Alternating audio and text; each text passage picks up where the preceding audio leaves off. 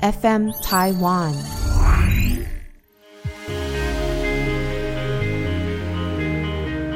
欢迎收听纯言纯语，今天要来聊从家暴的发生到诉请离婚是什么样的法律程序。邀请到的是全奇法律事务所的所长八毛律师，欢迎八毛律师。Hello，大家好，我是八毛律师。那八毛律师呢，也是台南 Josh 的表姐。几年前，她在网络上有发布一些她被家暴的照片，包含家里整个被砸烂啊，或者女方用口红在墙壁上或者很多地方写“死妈宝”，然后是不是有画中指啊？是有画画一个笑脸，哦，一个很很奇怪嘲讽的笑对脸。在事件一发生呢，八毛律师就有转贴，然后表达他的态度。那走到最近的状况是已经进到调解了，那调解内容当然要保密。不过 Josh 他有发一篇文，就是说他在调解过程中，委员让他有点不舒服。我们晚一点也会聊到说，在进入法律程序之后，会进到调解这个阶段。那很多人都以为家暴事件的受害者是女性，是小朋友，是比较弱势的那一方，但是其实男生也会受到家暴的问题。那想请问八毛律师，在台南 Josh 这个事件，可以跟我们分享一下？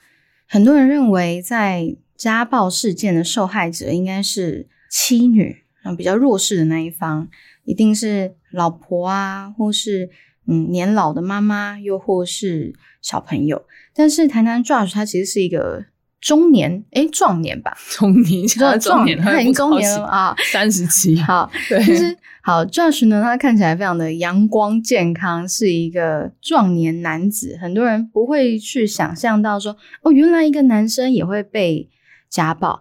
有些人他可能小时候很幸运的在一个美满的家庭长大，也没有办法想象到底什么是家暴，怎样算是家暴。那一个女生，她把家具整个都破坏掉，然后写一些什么死妈宝，这样就算家暴吗？那想问一下帮忙律师，在 Josh 这个案件，可以跟我们怎么样呢？稍微分析家暴成立的要件。好，因为呃，我们自己处理过很多家暴案件了。那原则上，像 Josh 那个事情，他其实不只是呃写那些嘲讽的话，也不是只有砸毁家具，他其实有有打人，Josh 有受伤。哦，所以他其实蛮明确的是有达到肢体暴力的程度。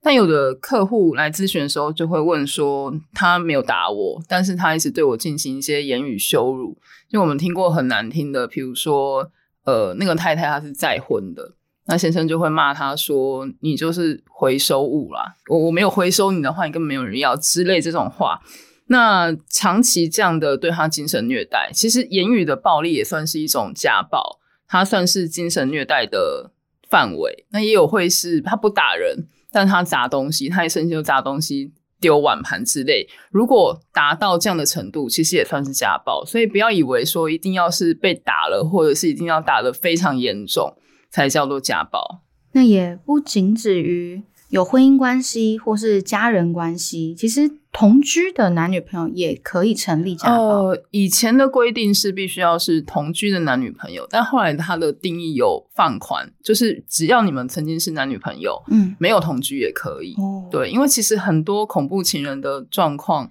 它是发生在单纯的男女朋友，而不是同居人身上。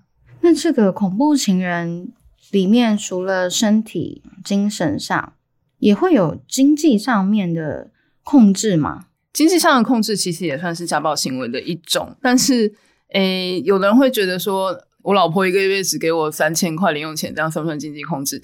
他经济控制必须要，比如说我强迫你，我我要去贷款，我强迫我老婆帮我签本票，帮我当抵押人，当帮我当担保人，或者是说我完全不让他出去工作，他要做什么，他要花什么钱都要经过我的同意。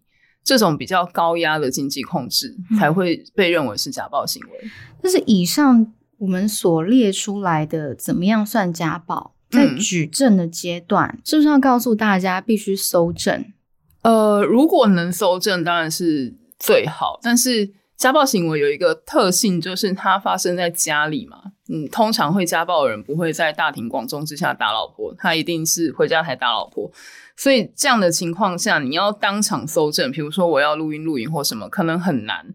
那最好的方法就是，如果你有受伤，或者是你觉得你的精神压力已经到你没有办法承受的地步了，你一定要去看医生。如果有受伤，一定要验伤。那如果是精神方面的虐待的话，你最好去咨商，然后或者是看精神科，然后拿那个诊断证明。因为呃，当然，如果是暂时保护令的状态，其实是不要求严格证明。严格证明的意思就是说，你没有一定要拿出非常强烈强烈的证据。对，因为大家也都知道，这种家暴事件，第一个是它可能有紧急性，对，所以我们会希望在比较快的流程中，就让他决定到底有没有家暴。那另外一个就是家暴，你要举证真的很难。我不可能在家里装一个监视器、录音笔，然后随时随地他对我讲什么话都录起来，那太难了，不太可能了。嗯，所以大家如果遇到家暴的话，假设真的不知道该怎么办，觉得很慌张或者很担心不成立，第一个我们可以先打家暴专线。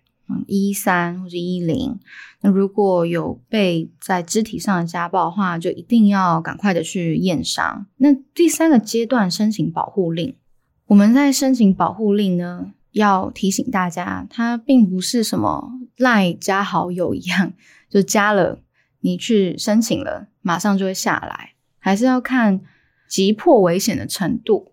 那有分三种，一种是紧急。再是暂时和通常，那想请帮忙律师先帮我们介绍一下这个家暴保护令的作用，可以禁止施暴人什么样的行为？家暴保护令呢，它其实可以做的内容有很多啦。你最直觉可以想到，当然是禁止对方在对你有骚扰或者是暴力行为嘛。那如果他是会去你的住家或是去你的学校骚扰你的话，你也可以要求法官裁定他。离你的学校，离你常常去的地方，大概一百公尺、两百公尺远。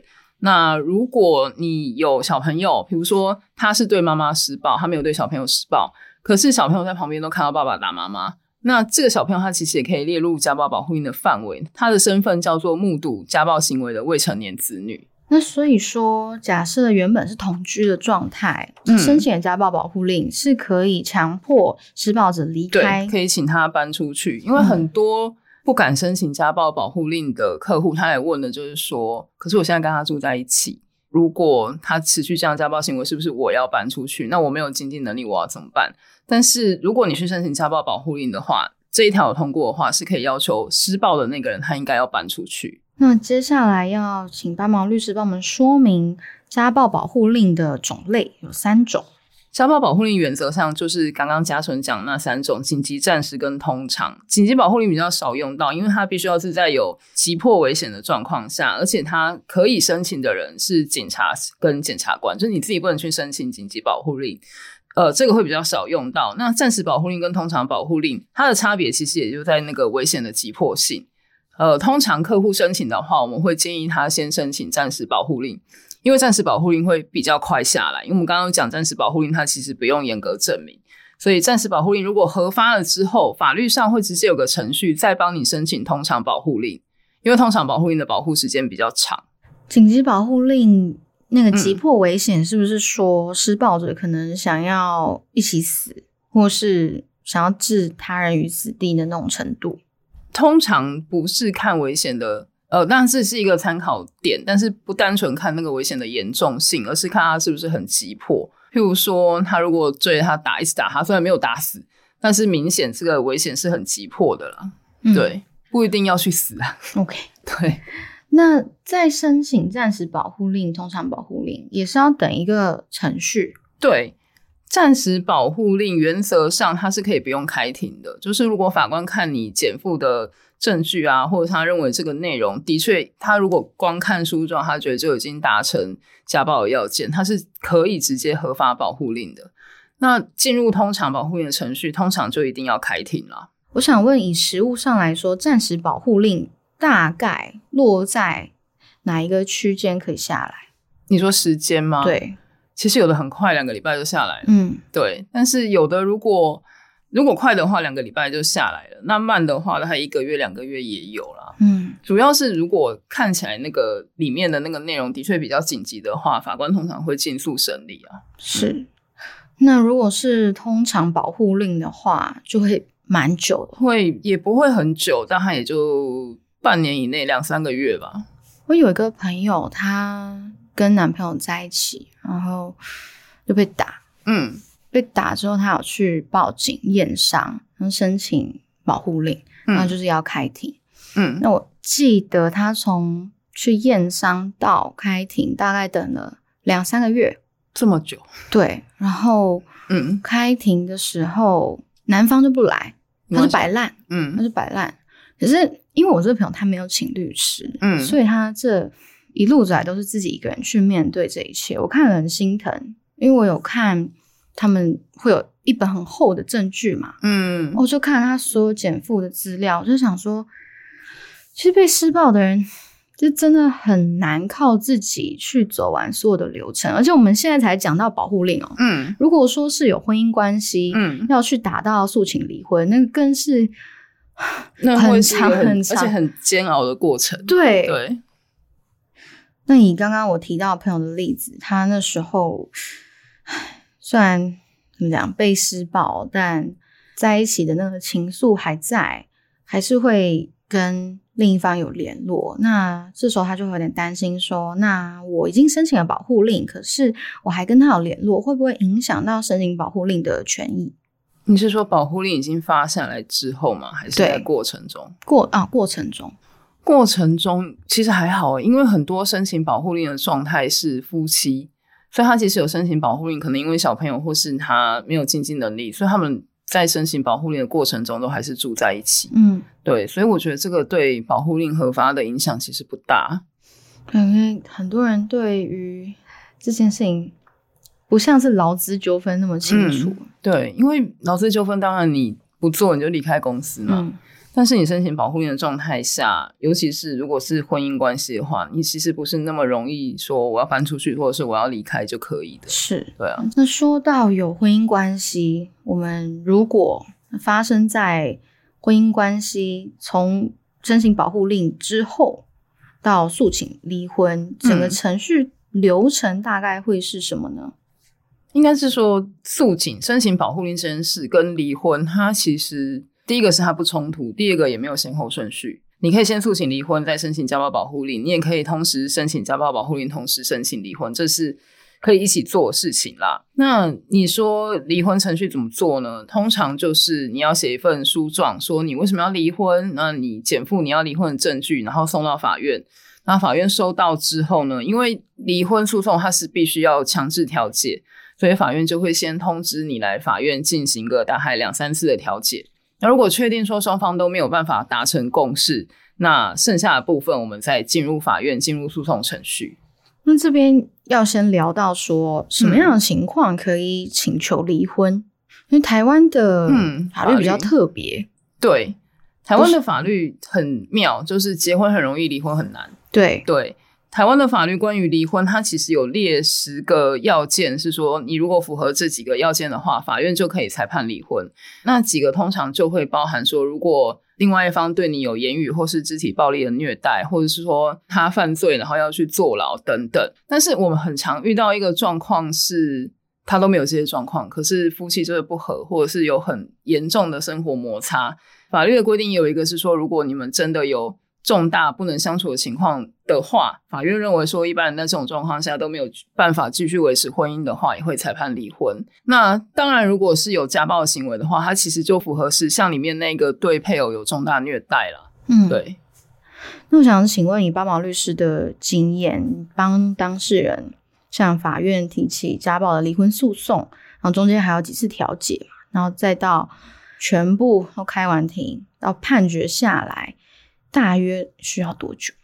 你要看你请求的内容。第一个是你有没有要请求小孩子监护权部分，那还有你有没有夫妻剩余财产分配的部分。那如果全部都要请求的话，尤其是如果你有请求夫妻剩余财产分配，在计算那个财产过程会非常的麻烦。很多当事人会以为说我调解一次、开庭一次就结束了就结束了，但没有，我跟你收了这么多律师费，我不可能只去了两次。通常我都会跟当事人说，如果是离婚一审，光是一审，通常就要一年以上。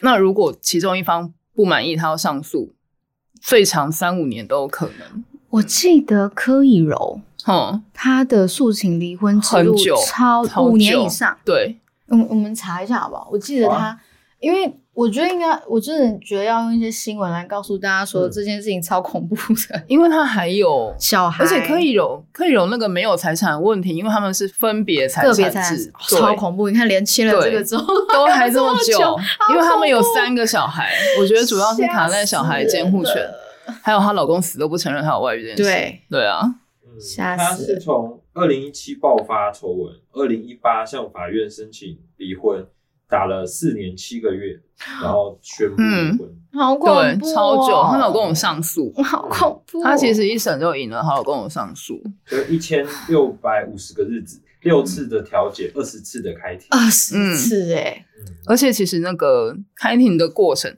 通常我会建议当事人，如果调解调得掉就调掉，你不要再去纠结说到底是他的错还是我的错，因为你进到离婚诉讼，它其实是一个很撕裂的过程，因为诉讼你一定会讲对方不好，对，那很多人会开始乱讲，就很多很私密的事情，他都在诉讼中拿出来讲。我觉得我就觉得超恐怖，超恐怖那个新闻让我整个发抖。我遇过太太在离婚诉讼程序中说先生是变性人。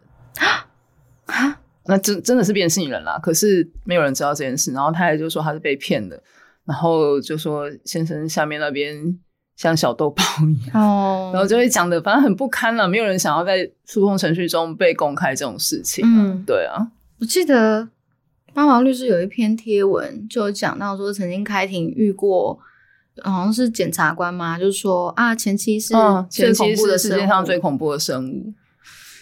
其实我有，我有，我有，我有生气。我说：“你检说你讲这句话，你要不要想一下？”嗯，然后他说：“啊，没有啦，我就是反正就是很轻佻的说，我我开开玩笑啦，你们不要介意啦。”一点都不好笑。不好笑，就是那种恶直男。对，哎，我花宝律师刚刚提醒大家，如果可以调解掉，就希望大家不要去纠结是不是一定要得到一个谁对比较多、谁错比较多的判决，因为真的很漫长。我们再提醒一下，以柯以柔例子为例，他们在结婚后是有申请个别财产的，所以没有剩余财产分配的部分，然后都还打了快五年。那真的要追溯从爆发到柯以柔变成单身，其实是超过五年的。好，那我们再继续看说，假设有家暴情况发生，那会影响到赡养费又或是监护权吗？我们现在讲一下赡养费部分好了，因为很多当事人，很多当事人的确他在咨询的时候会问说，如果我离婚可以拿多少赡养费？但赡养费不是像大家看新闻说欧美明星离婚就可以拿好几亿那一种。台湾的赡养费规定其实很严格，它必须要你因为裁判离婚，然后生活陷于困难。那生活陷于困难的，在法院的定义其实是要你完全没有工作能力，不是没有工作，是没有工作能力。所以几乎不太可能啦，除非你当时的那个状况已经已经瘫痪躺在床上，或者是你的精神有很大的问题，才可能符合赡养费的要件。像我们之前有一个客户，先生太太都是医生，但太太结婚以后他就没有职业，那二十几年后要离婚，他就觉得说啊，我也不能再回去当医生啊，我觉得我生活会陷于困难。可是法院的意思是说，你不能当医生，不代表你没有工作能力啊，你你可以去 seven 啊什么之类的。所以后来他的赡养费请求是被驳回的。那第一个是他比较本身就比较难请求，所以跟有没有保护令其实没有关系。那你说监护权嘛，要看你家暴的对象是谁。如果我对小孩都很好，嗯但是我对太太就是会有暴力行为，有的法官会认为说，那这个跟小孩没有关系，这是你们夫妻间的事情，不会牵扯到监护权。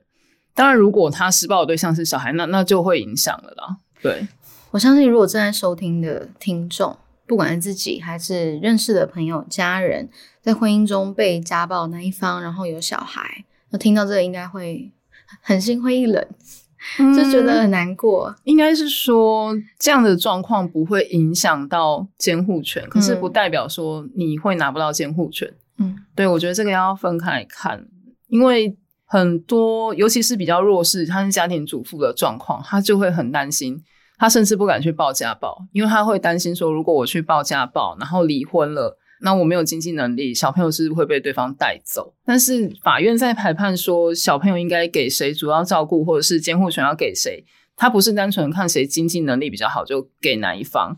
因为照这样讲，所有的家庭主妇离婚之后，可能都争取不到小孩监护权，因为他们没有工作。对，那法院会看的，通常他第一个会看小朋友多大，他是不是在这个阶段还非常依赖母亲，或者是说他平常是谁在照顾的。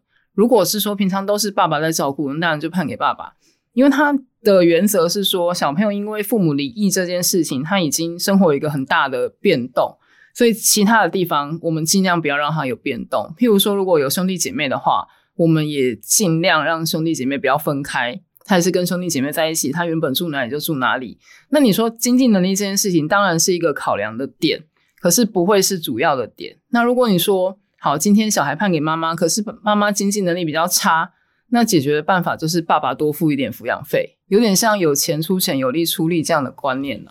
那我想问，这件事情在现在二零二三是成立的，那如果往回推二三十年前，你觉得是有不一样的吗？因为说监护权这件事吗？嗯，我不知道，我一直有一个很深的印象，就是二三十年前的台湾法官，他们对于判监护权。没有像现在一样这么明理。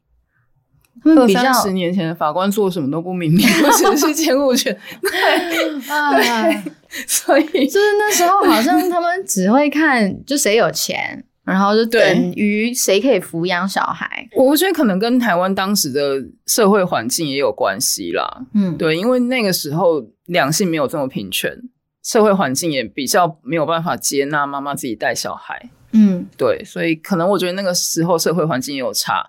那你当然说二三十年的台湾的法治的状况，其实跟现在也不太一样。是对啊。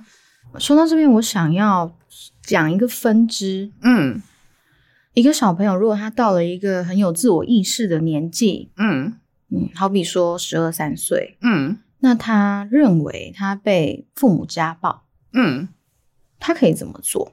他认为他被父母家暴。不管是肢体上还是精神上，首先那要是真的家暴，嗯，因为我有遇过小朋友在日记上面写说他被家暴啊，老师就很紧张啊，就联络父母，联络通知学校，然后说说小朋友说他被家暴，但其实妈妈就是比较大声的骂他，他就觉得他被家暴。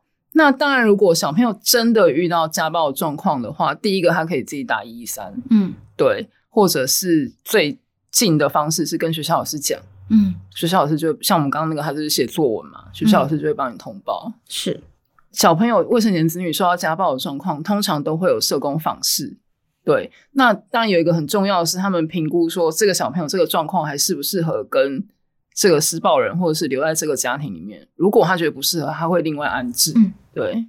那想再问，好，有一个比较特殊的情况，如果他本身就是家暴行为人，那就是施暴者，那他可以。申请诉请离婚吗？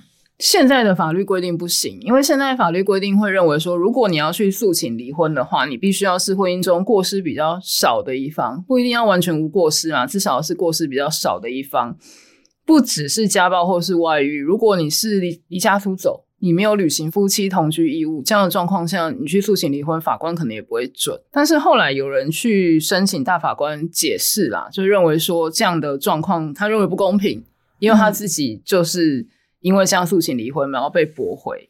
那大法官的意思是说，他们认为过失比较少的一方才能诉请离婚这一件事情是合宪的，但是他认为现在的法律没有规定时间多久，所以他认为这个部分需要修正。意思就是说，如果我三十年前外遇，但三十年我都没有怎么样，那现在我想要诉请离婚。大法官就会觉得说，时间都过这么久了，所以他现在希望的修法的方向是说，你要定一个时间，嗯，对，所以可能修法通过之后，可能十年内或是五年内你有外遇，但是过了之后，你可能就可以诉请离婚，但是现在是不行。台湾很特别哦，民法规定造成婚姻破裂的一方无权提离婚，可是他都造成婚姻破裂啦，说不定他自己觉得说，我的存在就是造成这个家的痛苦。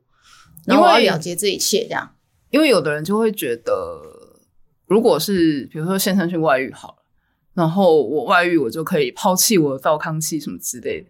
但他实质上已经抛弃啦，对啊，这很特别。因为像国外可能就只要这个婚姻有破绽，不管是谁造成的，法官就会判决离婚。然后，但我觉得现在台湾的民情也没有办法接受说外遇的一方或家暴一方还可以诉请离婚。对啊，好，不会啊，我相信，给台湾人一点时间。可能十年、二十年，嗯还是会有改善的。我觉得，因为其实那个事件当时候就是大家在猜会不会过，我就觉得不会过，因为这一届大法官他们已经通过同婚，然后一堆有的没的，然后还废通奸，然后在选举快要到的时候，我觉得他们也不敢做这么激进、大破大立的视线。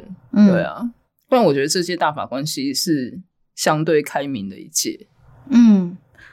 那最后呢，想要请八毛律师，以他接触过这么多当事人，他想要提醒大家的事项。我觉得我最想要提醒大家的是，很多人在被家暴或者是遇到婚姻的问题的时候，他会自己预断那个结果，嗯他会觉得说，如果我今天去申请家暴，我小朋友就会被带走，哦或者是如果我去申请离婚，我就会怎么样怎么样。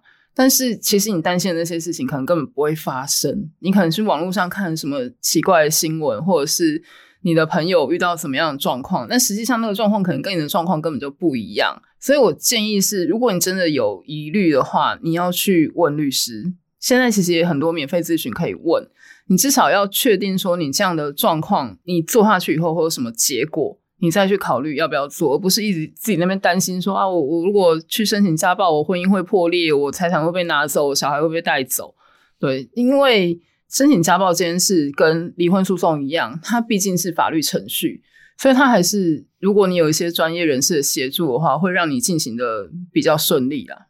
我的立场一直都是希望大家可以意识到，当你进入到流程，如果你是独自一人去面对，是非常非常痛苦的。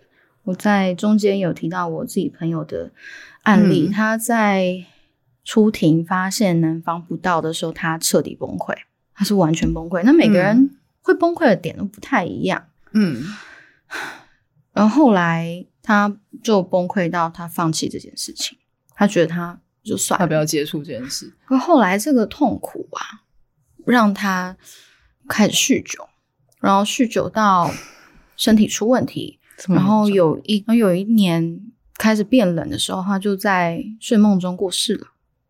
因为酗酒的人血管变细，嗯酗酒的人血管会变细，嗯很容易在为什么我们很常说什么寒流来，很多人会嗯整，就心肌梗塞啊，或者怎么样。嗯，我每次聊到家暴这件事情，都会让我想到他。因为很多人不找律师是担心钱的问题。对，其实有很多，就像刚刚巴马律师聊到的那个免费的法律嗯咨询啊。好，我这时候就要消费一下政治人物啊。谁？很多政治人物他们会在自己的办事处，嗯，服务据点律师。对，然后每周几，然后会有几个律师就免费的帮民众去做咨询。那我觉得大家可以找你信任的政治人物，然后去问问看他的免费咨询服务，看他有什么意见了，对啊看律师意见。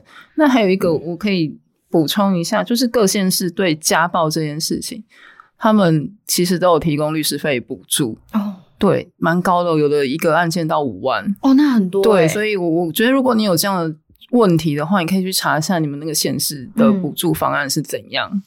其实我那个朋友他也不缺钱，但我觉得他就是藏了很多情绪在里面。第一个怕丢脸，很多是怕丢脸，尤其是男生。嗯，然后就是 Josh 的案件以后，非常多受家暴的男性后来找我咨询，说他们以前不敢讲，嗯对，因为连家人都笑他们，嗯，对，还是希望大家可以多一点同理心。如果有朋友、亲人愿意相信你，对你诉说这件事情，先不要笑他们，然后可以建议他们接下来该怎么走。那也欢迎你们把这一集分享给他。